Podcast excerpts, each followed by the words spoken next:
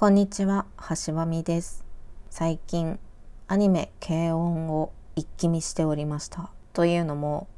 のんびりしたアニメが見たいという願望で、じゃあどんなのあるかな？って思って、そういえば軽音ってのんびりしてたな、と思い出しまして、D アニメストアで一気見しておりました。軽音多分10年以上前のアニメなんですよね。調べたら2009年のアニメ。2009年に1期目が放送されておりました。で2期あってアニメは。1期2期で最後映画になってるんですね。映画はまだ見ていないんですけど近々見てしまおうかなと思っているところでございます。で軽音って一番最初何から始まると思います？廃部から始まります。実は軽音部入ってた子たちが全員卒業してしまったので今部員がいない状態。っていうところから1年生として入部した子たちが軽音部を存続させたいっていうことで始まった。そんなアニメでございます。そしてすごい勢いでメキメキと上達していく主人公。高校1年生の時点でめちゃくちゃ高いギターを値切って買ってめちゃくちゃ練習という名のお茶会をして合宿までしてそして一大イベント学園祭で演奏をする。それで6はめっちゃスピード感が速いなーって思いながらそれが1年生のストーリー。で今度新入生歓迎の演奏をしたり新入部員が増えたりもう一回合宿をしてで学園祭するっていうので6話ぐらい。これが2年生。ここで1期目が終わってるんですね。そして2期目3年生になって3年生のお話がめちゃくちゃ濃い。27話あります。さっき1年生と2年生6話ずつで12話プラス番外編が2話あったんですけど2期は27話っていうすごい量の凝縮されたお話でございまして。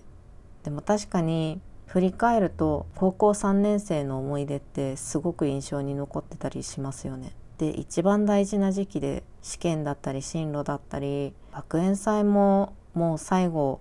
で一番思い出に残るそんな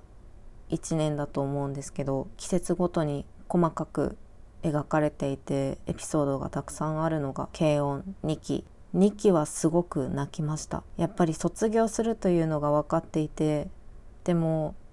卒業しないでほしいっていう気持ちを持っている後輩がいてそして受験頑張ってほしいって応援している後輩がいて最後の学園祭をする3年生がいてうわーもう泣いてしまうって思いながら随所随所で泣いておりました。でも切ないんじゃなくてなんかエモい気持ちになってしまう。高校生の夏高校生の最後の学園祭ってすごいエモい気持ちになりませんか？自分の頃を思い出してなのかもしれないんですけど一度味わったことのある空気感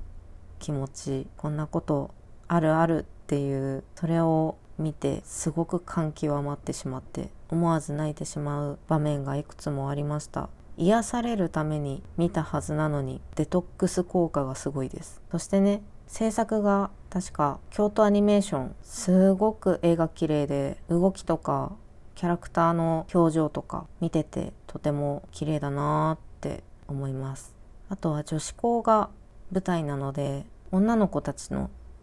距離感とかこれは見てて癒されるポイントだったかなって私は思っております。もうゴールデンウィークは終わってしまいましたがのんびりしたい気持ち5月病でちょっとうつうつとしてしまっているそんな人におすすめのアニメです。ぜひ軽音見てみてください。私は映画を